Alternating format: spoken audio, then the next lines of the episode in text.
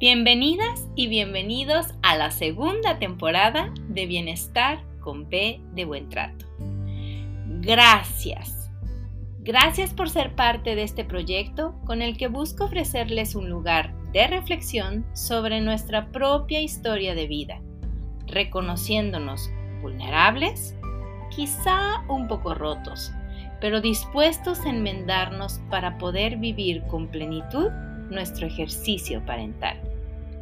Yo soy Traudy Ávila Schlotfeld, mamá de un pequeño, bióloga de profesión, doctora en ciencias con especialidad en neurobiología celular y molecular, diplomada en parentalidad, apego y desarrollo de la infancia, activista por la infancia y promotora de los buenos tratos en la infancia. Comenzamos. Listo, ya estamos en vivo. Eh, bienvenidas y bienvenidos a Bienestar con B de Buen Trato. Este espacio eh, que tiene como deseo, como meta, como objetivo, aportar en un granito de arena, aunque en realidad este sería el segundo granito de arena, porque vamos en la segunda temporada, este es el segundo episodio de la segunda temporada, aportando un granito de arena en, en términos de eh, bienestar para la ecología de la crianza, todo lo que acompaña a aquellas personas que se encargan de criar, mamás, papás, este, abuelos, etc. Y entonces, antes de continuar, les vuelvo a invitar a que si ven el contenido del canal y algo les gusta, denle me gusta, si no les gusta, no le den nada. Eh, les invito a comentar como lo han estado haciendo en algunos episodios y eh, también les invito cordialmente a suscribirse. Si son de aquellos que no les gusta estar viendo contenidos en YouTube, está la versión en podcast eh, en varias, digamos, plataformas de podcasting. Tenemos en Spotify, pueden buscarme con mi nombre, Traudy, con Y al final. Ávila y le dan seguir. Y en Apple Podcast y en Google Podcast pueden suscribirse también con mi nombre y ahí me encuentran. Y ahora sí, ya llegamos y les doy la bienvenida a cada una de las personas que se conecten para vernos en vivo. Eh, para las personas que están conectadas, les invito cordialmente a que si tienen alguna duda, si quisieran preguntar algo, eh, está el chat en vivo disponible. Hoy sí tengo mi celular a la mano y entonces voy a estar al pendiente de lo que comenten. Y pues bueno, en este episodio, el número 42, perdón, 43, va, voy a conversar eh, con las doctoras Paola Maicot eh, del CIVIOR IMSS y la doctora Yasmín Ramiro del, del IFC de la UNAM y con ellas vamos a abordar un segundo conversatorio referente a lo que sucede cuando estos dos mundos tan complejos, tan demandantes como la ciencia y la parentalidad se encuentran. Así que suscríbanse y comenten. Bienvenidas y a ah, dejar de compartir, ya. Bienvenidas, queridas Muchísimas gracias por hacer un espacio en su agenda, empezando el año con seminarios, este, tesis, experimentos encima. Gracias por estar aquí y gracias por aceptar participar en este conversatorio. Gracias a ti, Trau, por la invitación. Ahora,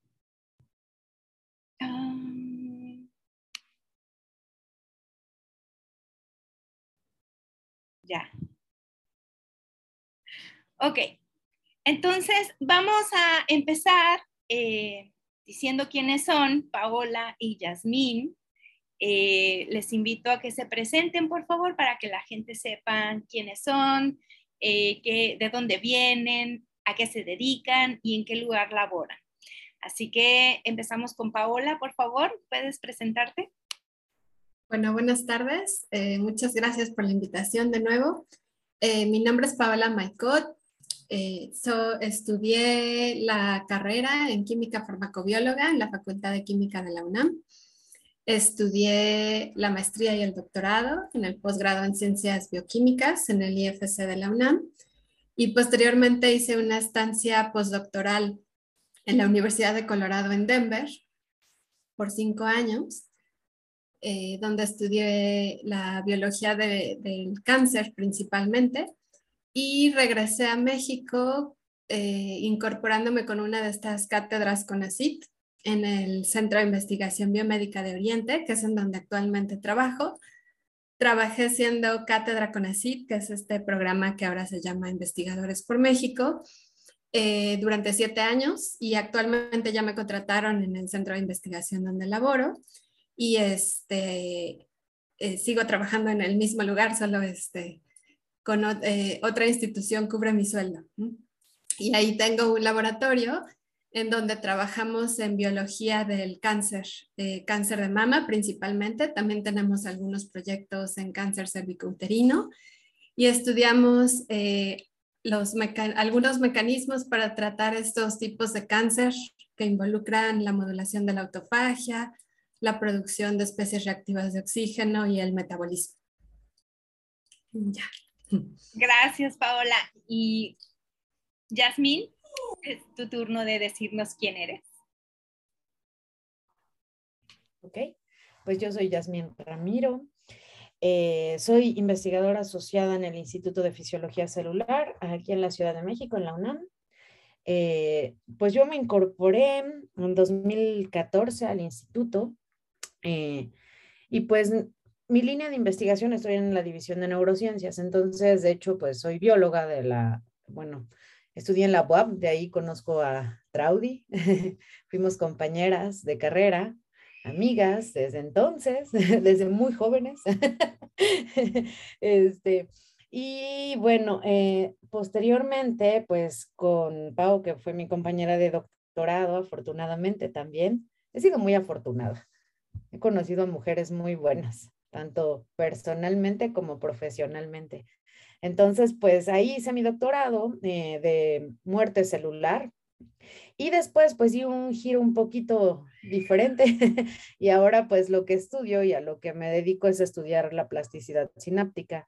Solo que en el instituto, pues mi línea de investigación es estudiar la plasticidad sináptica y mm, la actividad neuronal en, en un modelo de autismo o en modelos de autismo.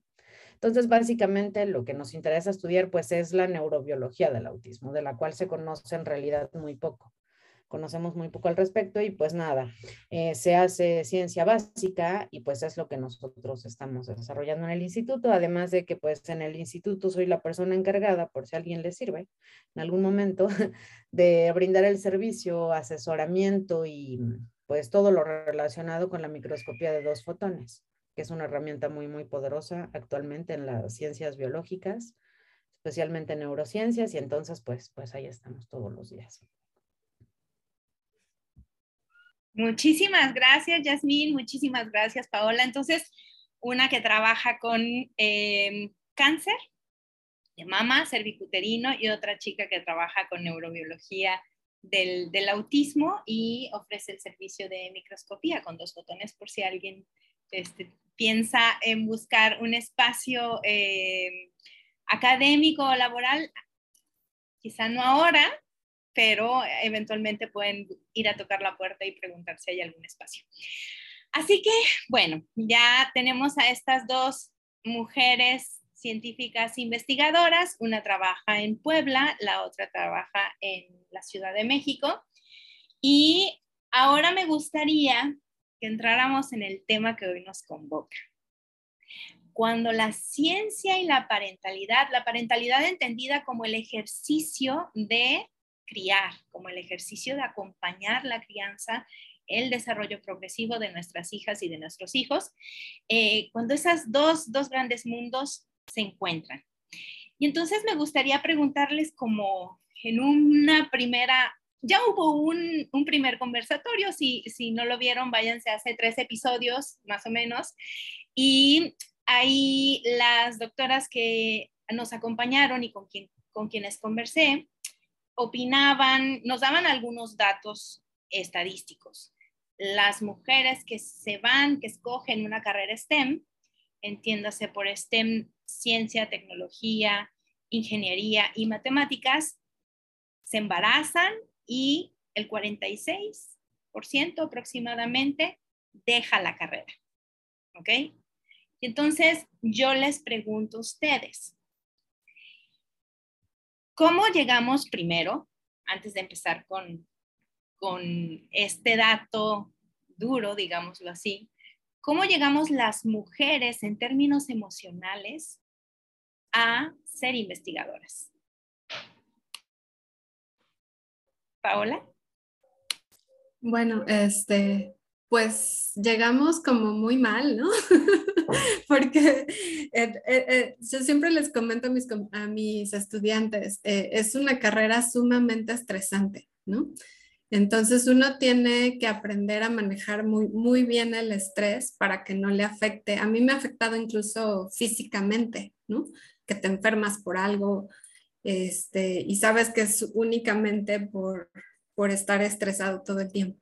Entonces es como complicado, pero una vez que más o menos logras hacerlo, se vuelve un poco más, eh, más sencillo. Pero sí, emocionalmente es complicado y, e implica como mucho trabajo personal, ¿no? De poder eh, trabajar con uno mismo para lograr, eh, pues, poder cumplir con todo sin estresarte, sin jalarte de los pelos y gritarle a todo el mundo.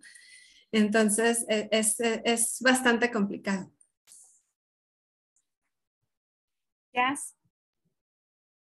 Pues sí, como dice Pau, es, es como una carrera de resistencia, ¿no? Tanto emocional como profesional y físicamente.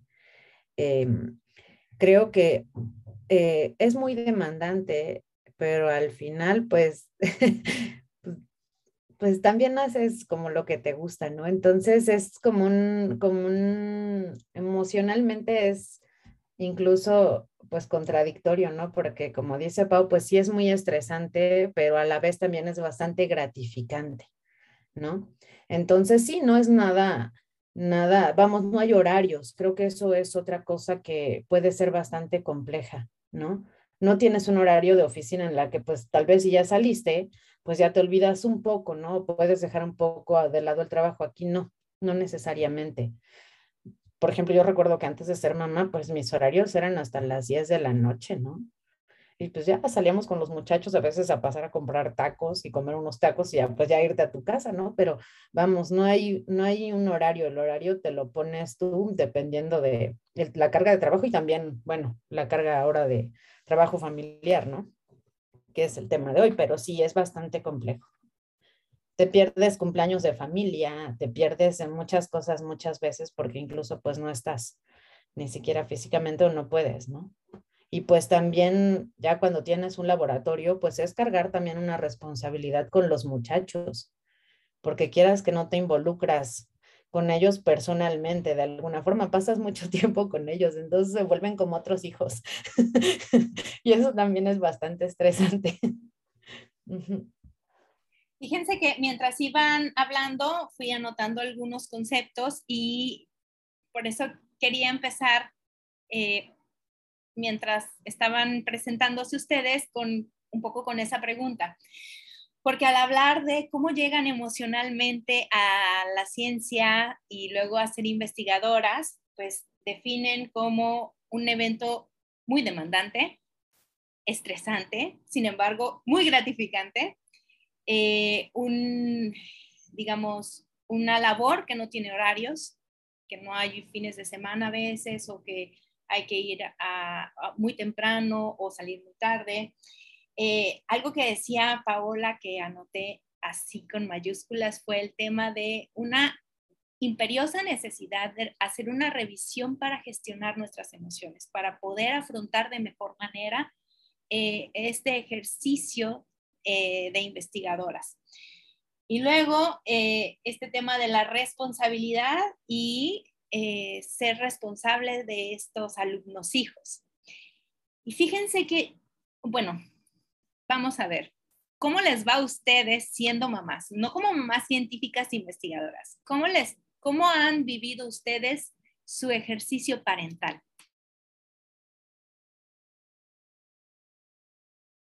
Paola. Bueno, este, a mí me ha ido, creo, muy bien. me siento muy afortunada de lo que he logrado siendo mamá. este, eh, debo decir que tenemos eh, una familia como extraña. Mi familia es muy rara porque eh, mi esposo es el que ha estado en casa la mayor parte del tiempo. Entonces, este, somos como poco comunes en ese sentido. Ha sido complicado, sobre todo porque este, desde que mi hijo nació, yo estuve trabajando todo el tiempo y no pasé casi nada de tiempo con él cuando era bebé. Bueno, sí, estuve obviamente con él, pero trabajaba, ¿no? Y, este, y entonces poco a poco nos hemos ido como acostumbrando, pero es como un, este, pues estarse acoplando, ¿no? Todo el tiempo. Todo el tiempo estar, este, cediendo, este, acoplándose y, y pues llevándola de, de, la mejor manera. Creo que me ha ido bastante bien y este, sí ha sido difícil, pero también ha sido, eh, bueno, igual como decía Jazz, este, gratificante, pero también me ha ayudado mucho en la parte de, de hacer ciencia. Ser mamá me ayuda mucho a ser mejor científica. Y creo que este, eh, a todos, creo que, creo que a todos nos debería de ayudar a ser mejor persona, ¿no? Y entonces en ciencia es muy importante ser una buena persona, ¿no? Más que creo en otras profesiones. Ser honesto, ser este, trabajador, ¿no? Entonces, eh, todo eso me ha ayudado mucho a ser paciente, me ha ayudado mucho a ser más paciente, ¿no? Eso sí, este, ha sido como una, un plus de ser mamá, ¿no? Ay, qué bonito lo que dices. Y aquí ya noté una siguiente pregunta. Jazz. Pues, híjole, ¿qué les digo? Yo tengo dos. Ahorita creo que estoy en una etapa complicada. Tienen dos y cuatro años, respectivamente. Entonces, sí ha sido complicado, porque aparte de que nació la más pequeña, mira, pues nació en diciembre y en eh, después de la cuarentena que tenía yo que regresar, empezó la pandemia, ¿no? Entonces, eh, sí ha sido complicado porque mi esposo y yo nos dedicamos a lo mismo. Entonces, y no tenemos familia. Entonces, pues sí hemos, digamos, eh, la etapa de pandemia ha sido complicada para nosotros porque sí es bastante demandante, pues las dos saben, ¿no? Tener niños en casa y aparte hacer el trabajo por computadora como ahorita, ¿no? Oyen ruidos, gritos. Entonces es complicado, pero ha sido muy bonito porque pues, digamos, pasamos más tiempo con los hijos, ¿no? Entonces, eh, eso, híjole, hay días más complicados que otros. Hay días que, ay, yo agradezco tanto que están tranquilos y jugando. Y hay días que, híjole, como que no sé si la luna llena los pone locos, pero sí ha sido complicado. Eh, pero también ha sido la parte pues muy bonita, ¿no? O sea, ver a los dos jugar, ver a los dos que aprenden todos los días, es una etapa de desarrollo impresionante, ¿no? De un día a otro, de una semana a otro hacen cosas impresionantes, ¿no? La que está empezando a hablar, pues los dos hablan mucho, se parecen un poco a mí. Entonces, digamos, híjole, me enfrento a mis yo a veces y como dice Pau, pues es aprender, ¿no? Porque uno como padre todos los días estás aprendiendo y cada etapa de la niñez, del desarrollo es diferente. Entonces, eh, sí ha sido bonito, pero sí es, para mí ha sido, hay días exhaustos.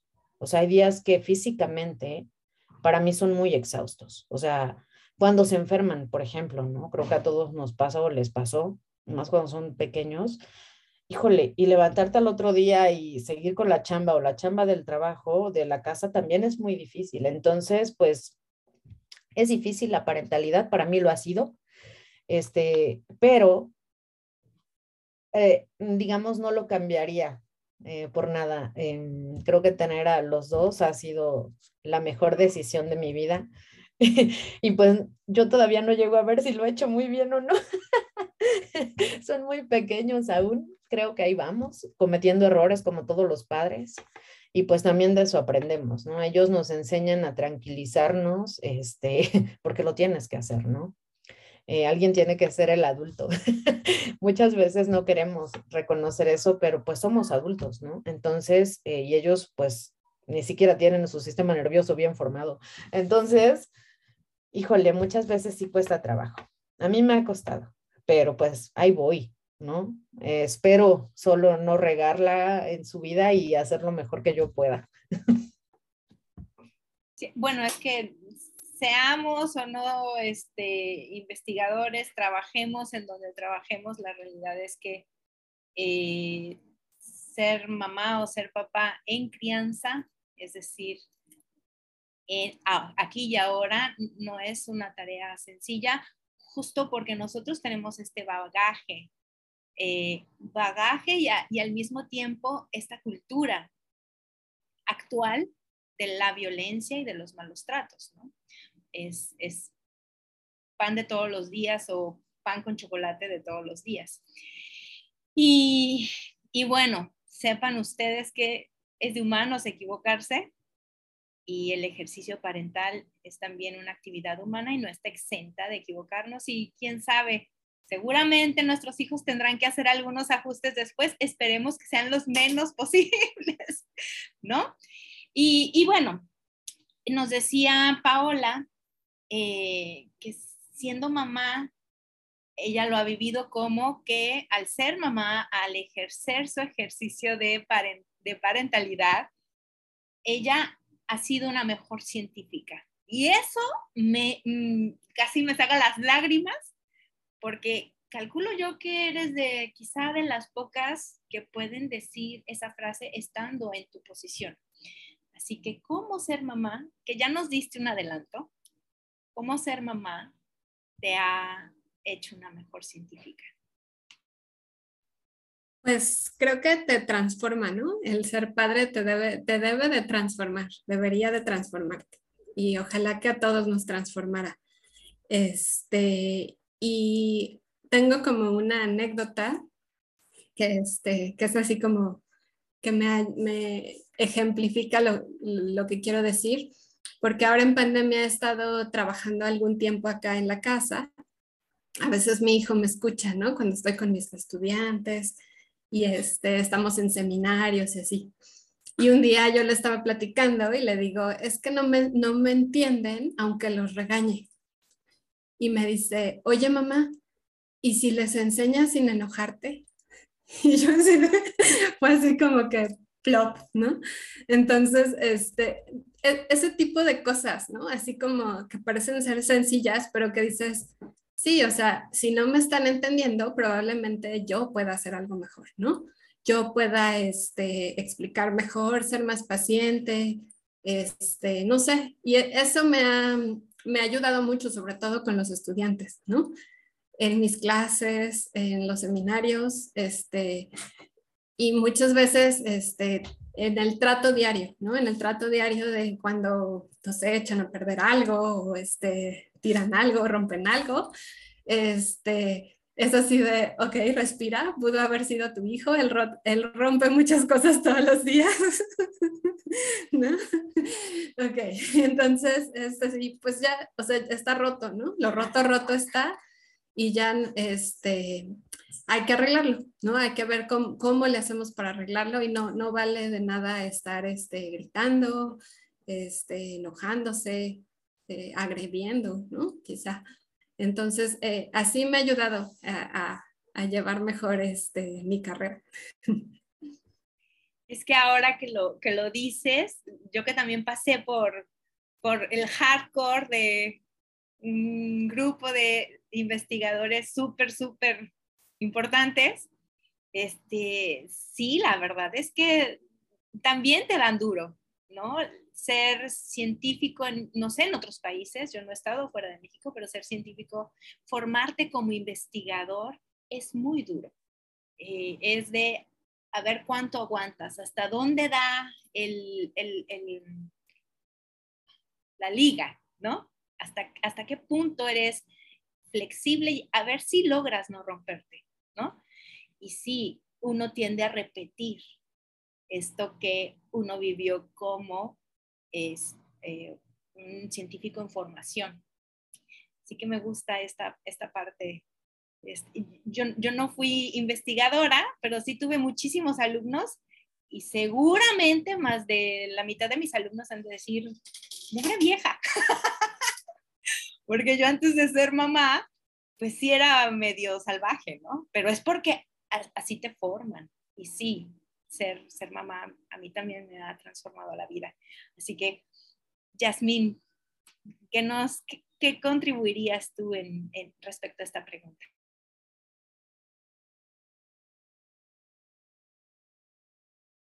Ay, me repites porque te escuché media cortada. Eh, sí, ¿cómo te, em, tú qué aportarías a esto que decía, que sugería Paola y que yo pregunté? ¿En qué, cómo ha transformado tu ser investigadora el ser mamá? Pues en mi caso, mis alumnos sí lo han sufrido un poco. Porque antes de eso, yo pasaba mucho tiempo con ellos, ¿no? O sea, era de, pues les dedicaba mucho tiempo, ¿no? Incluso les hacía galletitas, panqués, cuanta cosa, y los consentía mucho, ¿no? Entonces, y, salíamos y, pasaba mucho tiempo de manera, digamos, personal, además del laboratorio con ellos. Ahora no. Entonces, yo creo que en mi caso ellos han resentido esa parte, ¿no?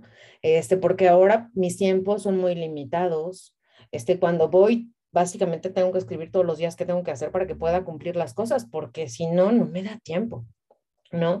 Entonces, creo que en mi caso ha sido al revés, mis muchachos sí la han sufrido un poco, este, de que no estoy tan tanto tiempo como antes, ¿no? Mi jornada laboral se ha reducido bastante. Por otro lado, eh, pues nada, ahora, ahora pues tengo que ser, digamos, más organizada. Eso ha sido lo positivo en mi caso. Tengo que organizarme muy bien para que el tiempo que estoy, pues sacarle jugo, porque el tiempo se te va volando en el laboratorio, ¿no? Igual que en la casa.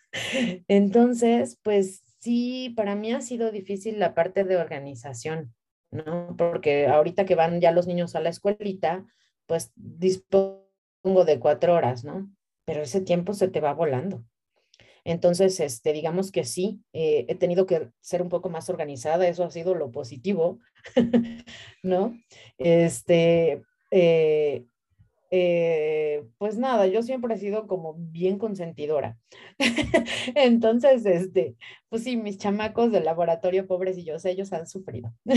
Los de aquí, más o menos, porque a veces el fatuelito pues, es también muy demandante. Como niños, los niños son demandantes y te exigen, como dice Pau, te exigen tiempo y atención, ¿no? No solamente entonces, pues sí, es organizarte básicamente entre una cosa y la otra. Para mí eso ha sido, he aprendido a ser un poquito más organizada, porque antes pues era un poco más como, pues tenía tiempo para todo, ¿no? Bueno, para todo que era una sola cosa, ¿no? El laboratorio, entonces ahorita ya no, ahorita te tienes que dividir entre varias cosas, entre la pareja, entre los niños, entre las casas de la las cosas de la casa y las cosas del laboratorio, ¿no? Entonces, híjole, es difícil. No, no es color de rosa, es, es difícil, muy bonito, pero muy difícil. Yo creo que cuando se tiene una ayuda, tal vez, qué sé yo, abuelos o tíos cerca, porque yo lo veo, ¿no? Con algunos colegas, digo, ay, qué padre, ¿no? Pero cuando no, como nosotras, pues está difícil, ¿no? Pero... Y, tomas, pones ahí en, la mesa dos, cosas que a mí me gustaría eh, recordar o introducir o, destacar. Eh, Paola ha podido disfrutar un poco más el, su ejercicio parental porque su pareja está ahí, es quien se hace cargo como que comparten un poco las actividades eh, parentales y no solamente lo relacionado a los cuidados, sino también al, tema de esto que tiene que ver con mantener una casa, ¿no? Por otro lado, Yasmín no tiene este sostén porque su pareja es investigador y está full time este, entiendo yo, eh, haciendo lo mismo que hace Yasmín y no hay alguien ahí que haga de equilibrio para que Yasmín pueda disfrutar un poco más ambas, ambas cosas, ¿no? Y en ese sentido, eh, considerando esto que les estoy diciendo en dos concepciones o en dos escenarios distintos, el de Paola y el de Yasmín, ¿qué les ha llevado a cada una de ustedes a ser de ese 50-54% que no deja la investigación por ser mamá?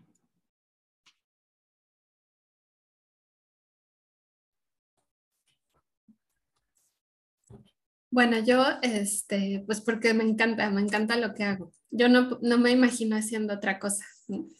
Desde, desde que estaba en la carrera, en mi familia me, me, decían, no sé, yo decía, no sé, es que no tengo dinero. ¿Y por qué no trabajas en esto? ¿Por qué no trabajas en otro? Eres química, ¿por qué no te vas a una farmacéutica? Yo, pues sí, puedo hacer muchas cosas, ¿no? Pero esto es lo que quiero hacer. Y este, y pues es, es, el único motivo, ¿no? Que me mantiene ahí, porque es, es, es, lo que quiero hacer y me encanta, me fascina lo que hago y creo que soy afortunada de poder este, hacerlo, ¿no? Aunque tenga este, privaciones de, de financiamientos, de espacio, de, de miles de cosas, pues finalmente alguien me paga por hacer lo que más quiero hacer, ¿no? Entonces, es, es, eso es maravilloso. ¿Voy yo? Sí, creo que Pau tiene toda la razón. Este, estamos ahí porque pues, nos gusta lo que hacemos, ¿no? Además, eh, bueno, yo creo que también como mamá, yo, yo como persona, persona, no como mamá, este, creo que eso me hace mucho bien a mí como persona. Porque cuando mis hijos los adoro y me encanta estar con ellos, pero cuando llego al laboratorio, sé que están bien en la escuela porque pues también tienes que escoger, tienes que tener, digamos, em, eh, la opción de tenerlos en un lugar donde tú te sientas completamente segura, ¿no? Como mamá o como papá. Entonces, si tienes esa opción, te vas a tu trabajo tranquila o tranquilo, ¿no? En nuestro caso creo que es eso y podemos disfrutar lo que hacemos.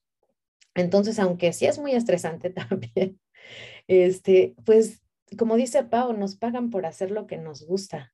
O sea, el llegar, ver resultados, hacer experimentos, para los que nos dedicamos a esto, creo que es el motor que nos mueve todos los días, ¿no? Eh, que sé, para mí ver mis neuronas al microscopio es como lo máximo y me sigo sorprendiendo, ¿no? Luego hasta les he de chocar a los muchachos, pero, pues nada, o sea, creo que a mí como persona me ayuda mucho. Eh, es mi, es ahora, ahora, digamos, en esta etapa de mi vida es como mi etapa relajante. Llegar al laboratorio es el tiempo que tengo para mí, porque no hago ejercicio ni otra cosa, no me da tiempo. Pero cuando llego al laboratorio, ah, como que digo, ay, es lo mío, es lo que me gusta. Este, no tengo que estarme preocupando por cosas de la casa ni de los niños, ¿no? Entonces, para mí es personalmente es mi terapia. O sea, a mí me ha ayudado muchísimo ir al laboratorio. En pandemia era muy difícil, ¿no? Porque pues no estabas físicamente ahí. Y ahorita que ya nos dejan ir, híjole, para mí ha sido la diferencia. Para mí me ayuda incluso a que con mis niños sea también más paciente. O sea, creo que si no tuviera un trabajo este trabajo, híjole, yo no sé si ya no tendría pelo, ¿no? Estaría yo pelona. Entonces, sí, cuando voy digo, y a mis niños, pues me ayuda también a explicarles, ¿no? Ellos ya saben que cuando me voy voy a ver a los ratones, ellos así lo ven, ¿no? Entonces, pues van entendiendo un poquito de qué es lo que, que no, no solo soy su mamá, sino que también soy una persona, ¿no? Entonces, pues a mí me ha ayudado bastante. Esa parte es mi, mi tiempo de relax. Entonces, ir al laboratorio y hacerla de mamá investigadora eh, representa tu espacio de seguridad, ¿cierto? ¿También el tuyo, Paola? No sé, no sé. Yo creo que quizá también mi casa. Mi casa, eh, en mi casa me siento más tranquila. En el trabajo sí, yo sí me estreso bastante. Este, sí me encanta, pero sí me estreso. Entonces no estoy así como que tan tranquila, tan feliz. Este, entonces yo creo más mi casa. Ok, les voy a ir diciendo ¿qué palabra se ha este, repetido en estos dos ámbitos, parentalidad y, e investigación? Y el tema es, la palabra que está ahí es demandante. ¿Por qué creen? ¿Qué opinan ustedes de este encuentro de ejercer eh, su labor de adultos que acompañan el crecimiento y el desarrollo progresivo de sus hijos o hijas? Este, y esta demanda de ya, ya se tiene que escribir, ya, ya se tiene que enviar, ya, ya que llegue el reactivo, ya, ya tienes que tener los datos, ya, ya saca la figura, ya, ya titúlate. ¿Cómo? ¿Cómo lo viven? Paola. Pues sí, definitivamente son eh, dos cosas muy demandantes, ¿no?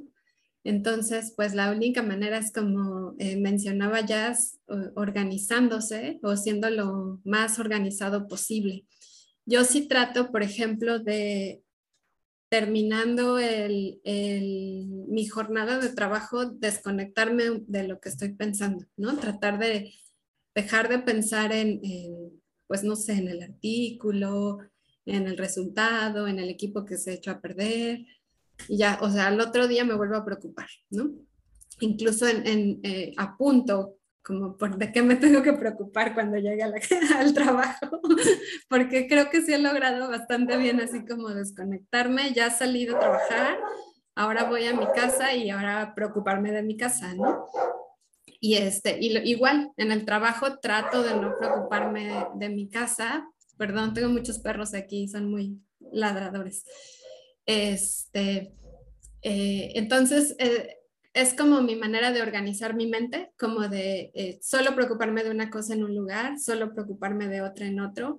Y también, como decía Jazz, pues estar tranquila de eh, pues que mi hijo está bien mientras estoy trabajando, enfocarme en el trabajo y al revés, ¿no?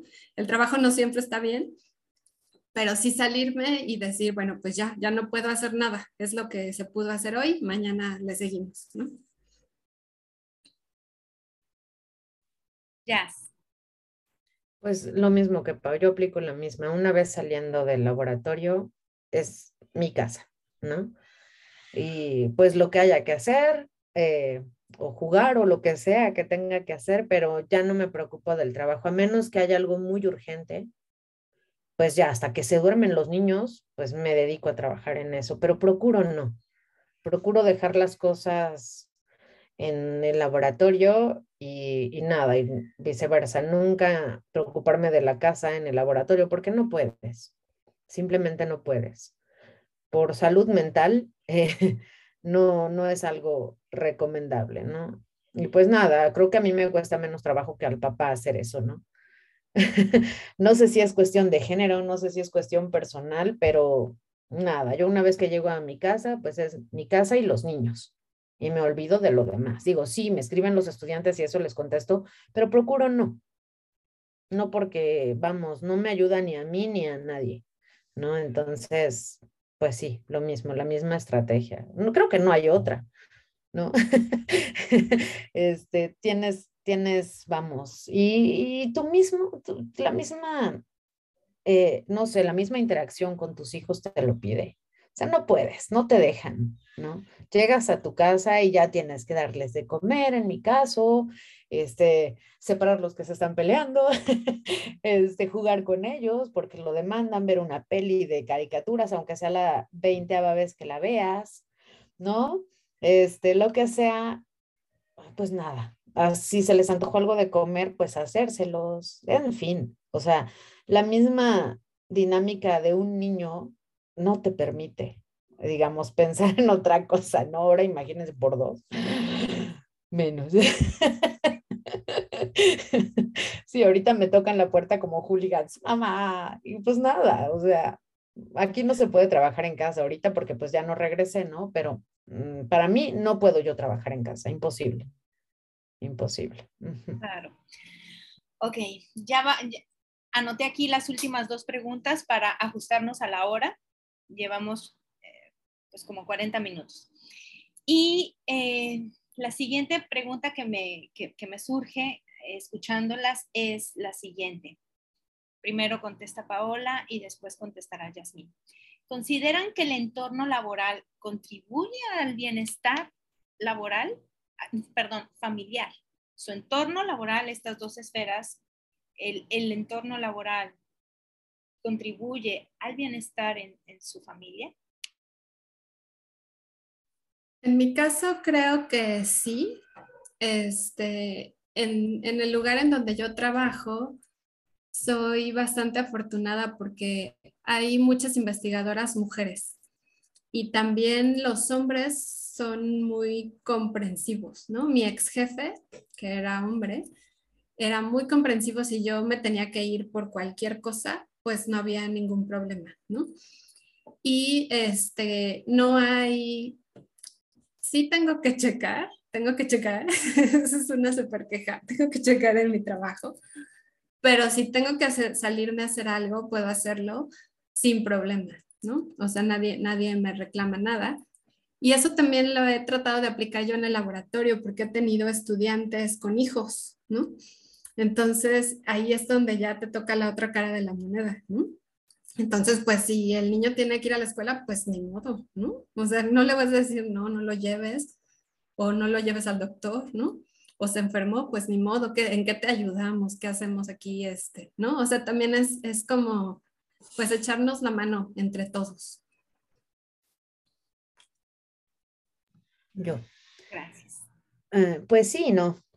Eh, como dice Pa, bueno, aquí también en donde estamos los horarios son muy flexibles, ¿no? O sea, nadie me dice por qué, por ejemplo, no voy el resto de la tarde, ¿no? Si no tengo niñera hoy, pues no puedo ir. Nadie me dice nada, pero legalmente en la UNAM hay cosas que no ayudan a la parentalidad. Por ejemplo, cuando los niños se enferman, si tengo que pedir un permiso, se lo dan a la mamá, no al papá. Entonces digo, ah, chinga, pues que poco no es el mismo trabajo de ambos, es lo mismo, ¿no? O sea, tendría que cuidarlo quien pueda en ese momento, ¿no? Entonces, pero no, legalmente no, legalmente es la mamá la que tiene que pedir el permiso, ¿no? Entonces, o sea, sí, sí se puede porque es muy flexible el sistema, pero legalmente hay cosas no establecidas, ¿no? Entonces, creo que ahí todavía hay mucha tarea que, mucho trabajo, digamos, que resolver, eh, que es parte de la equidad de género, ¿no? Porque el mismo es tan valuable el trabajo de un hombre como el de una mujer, en este caso de un padre, de una madre, ¿no? Las horas, las jornadas laborales, pero no está legalmente establecido, por ejemplo, esa parte. Y así varias cosas, ¿no? Entonces, eh, sí, sí he podido, digamos, llevar mi parentalidad em, afortunadamente bien, ¿no? Como el horario me lo ha permitido y como dice Pau, si se te enferman, pues ni modo, o sea, no se puede hacer mucho, ¿no? No hay escuela, tienes que quedarte. Pero si lo hiciéramos, digamos, todo legalmente, mm, ahí es donde la cosa se complica, ¿no? Igual que lo de checar, o sea, sí, pero nosotros afortunadamente no hacemos eso, ¿no? Pero si lo tuviéramos que hacer, pues, o sea, hay cosas que creo que legalmente a nivel de país todavía estamos bastante atrasados en cuestión de parentalidad. Entonces sí hay trabajo todavía que hacer. Afortunadamente, pues digamos, hay formas de hacerlo, ¿no? Y lo hemos hecho porque lo tenemos que hacer. Pero legalmente creo que sí hay muchas cosas en las que a nivel país, estés donde estés laboralmente trabajando, hay mucho trabajo por delante todavía no se entiende muy bien esta parte. Totalmente. Sí, por ejemplo, no existe un lugar cuando tienes que amamantar a tu hijo, no existe un lugar, ¿no? Yo a Fatuel, por ejemplo, lo llevé cuatro meses, yo no sé cómo le hice, ¿no?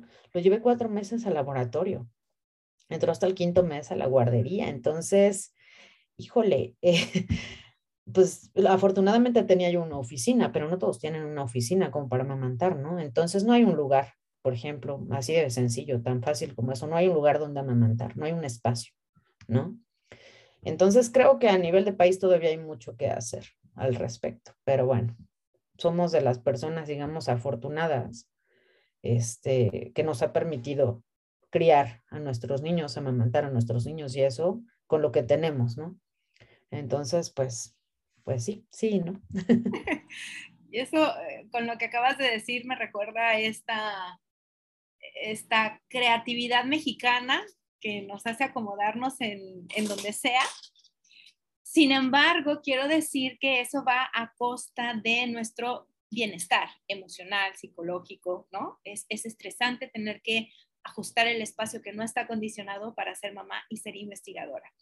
Y en ese sentido no es, un, no es únicamente un asunto de estos permisos parentales, como decía Yasmín, o sea, si se enfermó mi hijo, si tengo que ir a esto, ¿por, qué solamente me lo dan a mí? Si aquí también está el papá, ¿no? Este, eh, es también el asunto de los lactarios, en donde se garantiza el derecho al niño y a la mamá de amamantar como de manera exclusiva eh, los primeros seis meses y de manera sugerida hasta los dos años o hasta que el bebé, la diada, bebé y mamá eh, así lo necesiten, ¿no? Pero yo me acuerdo que cuando estábamos en el Simvestab, este, Yasmín estuvo ahí haciendo justamente en la licencia, la, la tesis de la licenciatura. Y, este, yo decía, qué preciosa escuelita tienen para los niños hasta que me di cuenta que son para los hijos de los trabajadores. Y resulta que también hay mamás que, como decía Paola, son alumnas y por alguna, por la razón que sea, les toca ser mamás y no tienen derecho a esa, a esa estancia o a esa escuelita que está súper linda. No sé cómo sea en términos pedagógicos, si son buenos tratos o no, pero yo recuerdo que los niños salían ahí en los festivales y a, juzgar por lo que medio veía, se veían contentos. Y todos los, los, los, los, trabajadores querían meter ahí a sus hijos. Y entonces la pregunta es, eh, ¿en qué momento ustedes, bueno, las dos, no, son dos instituciones distintas, ¿tienen algo así, una estancia infantil para atender a los hijos o hijas o hijas de los eh, trabajadores investigadores? Pues sí, el IMSS tiene guarderías, tiene, este, tiene muchas guarderías y me parece que son muy buenas. Aquí en Atlisco, que yo sepa, no sé si hay guarderías este, del IMSS. la verdad es que no busqué, porque cuando yo estuve trabajando, eh, como me pagaba el CONACIT en un inicio, entonces yo era como ISTE, o era como algo muy raro, ¿no? Entonces la verdad es que no busqué y solo este, pues inscribía a, a mi hijo en una guardería privada. Pero sí hay, hay, sí hay guarderías para, para madres trabajadoras. Me refiero dentro, por ejemplo, dentro, ah, dentro de la institución. O dentro del CIVIOR, hay un espacio que les permita dejar a sus hijos, ya bueno, tiene, idealmente a los seis meses voy y dejo a mi hijo, eh, puedo trabajar porque salgo de mi, de mi lugar de trabajo a dejar a mi bebé y puedo llegar y amamantarlo en la hora de amamantar. O sea, ese espacio dentro de la institución laboral no existe. No, de hecho, bueno, el, centro de investigación está en un hospital, entonces los niños tienen prohibida la entrada, ¿no? A veces pueden, pueden entrar así como cuando, bueno, pues a ¿quién me espera si no te mueves? Pero, por ejemplo, ahorita el hospital es un hospital COVID, entonces, pues no, no, no pueden entrar niños. Ok, Jazz. Pues en el caso de la UNAM sí, sí está el CENDI, que es desde, pues creo que maternal hasta kinder dentro de la UNAM. De hecho, está atrás del instituto. Y es para pues todos los trabajadores eh, y académicos. Este, en mi caso, nosotros decidimos no llevarlos ahí porque los horarios son muy estrictos. Entonces nosotros queríamos algo que tuviera horarios más flexibles, ¿no? Este, sí, ahí sí tenías, que llegar puntual para recoger a tu, a tu hijo, ¿no? Y además son grupos grandes. Entonces nosotros buscábamos algo pequeño donde tuvieran más atención, la atención fuera más personalizada y con horarios más flexibles, ¿no? Entonces por eso decidimos pues no tomar esa opción, pero existe. Y muchos, muchos, muchos del instituto llevan ahí a sus, a sus hijos. Pues justamente, ah, previo a ustedes, hubo un episodio en donde invité a un doctor en economía para hablarnos sobre la importancia de invertir en la primera infancia. Y él nos decía, bueno, hay muchas formas, hay muchas ideas para que eso sea posible. Y hablaba justamente de que las empresas, veamos a, a la investigación como una empresa, tengan espacios como los lactarios, como estos centros de atención infantil para estudiantes y profesores o investigadores o trabajadores, justo para que eh, no sea un chin, muchísimo tráfico, tengo que ir a dejar a mi hijo y tengo que regresar porque ya en 45 minutos sale no sé qué. Eso genera estrés, ¿no? Y entonces, eh, ojalá, qué bueno que en la UNAM esté esta, esta estancia infantil, ojalá y piensen en los niños como sujetos de derecho, porque que sean 30, 40 niños de preescolar es, es una locura. Deberían de, bueno, no, no seré yo quien les diga qué deberían hacer, pero bueno, la idea es que al parecer sigue siendo muy complejo ser mamá y ser investigadora. Puedes o no disfrutarlo, sí, solo sí tienes un equipo parental que sostenga tus dos eh, entornos de vida de no ser así si no cuentas con alguien, mamá, este, papá, tíos, este, digo, hermanos, hermanas o, pareja que se involucre activamente, pues entonces la cosa es muy, muy cuesta arriba, ¿cierto?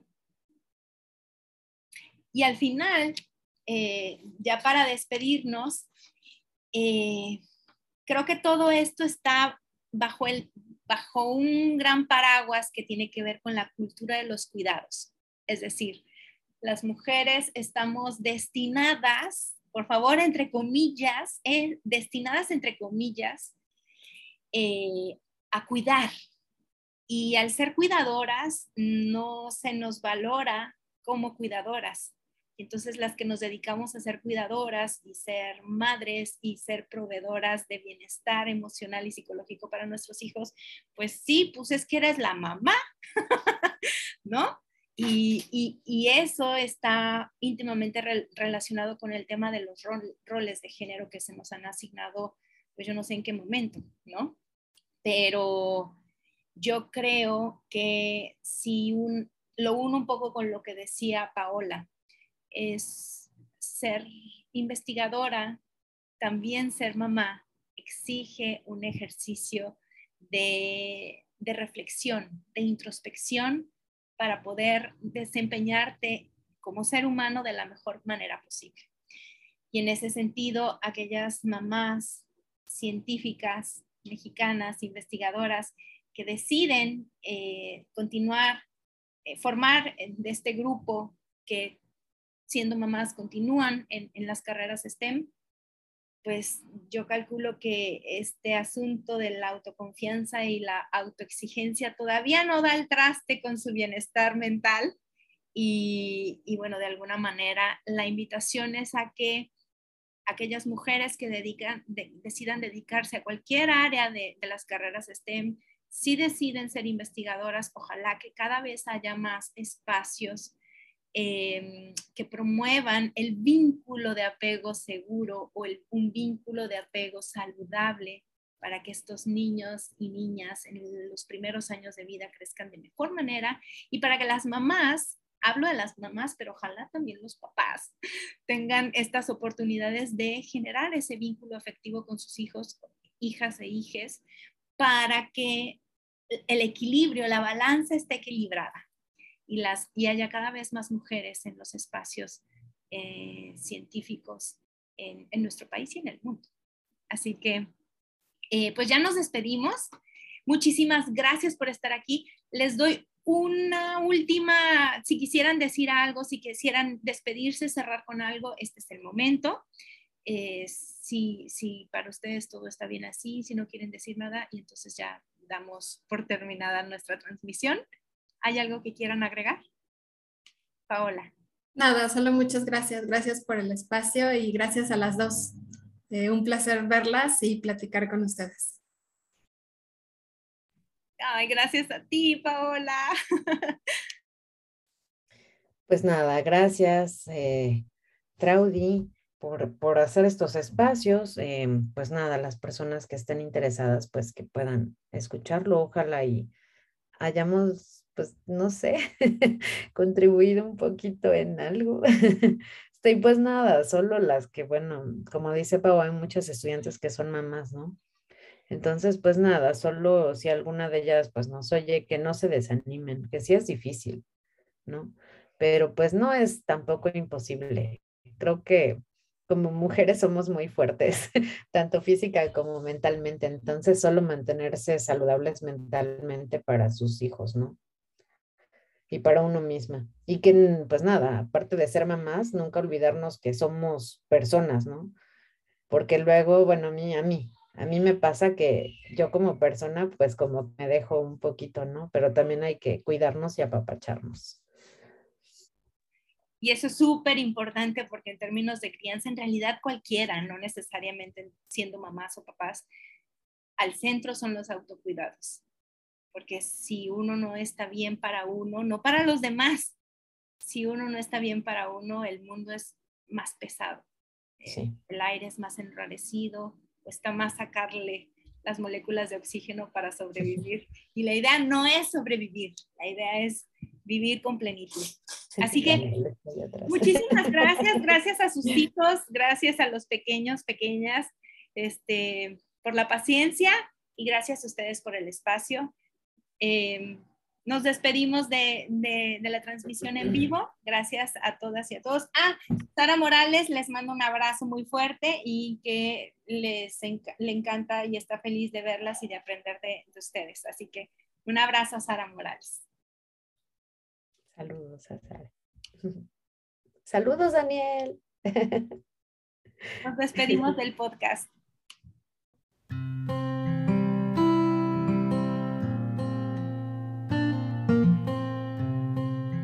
Gracias por acompañarme en esta nueva emisión de Bienestar con B de Buen Trato. Les espero en el próximo episodio.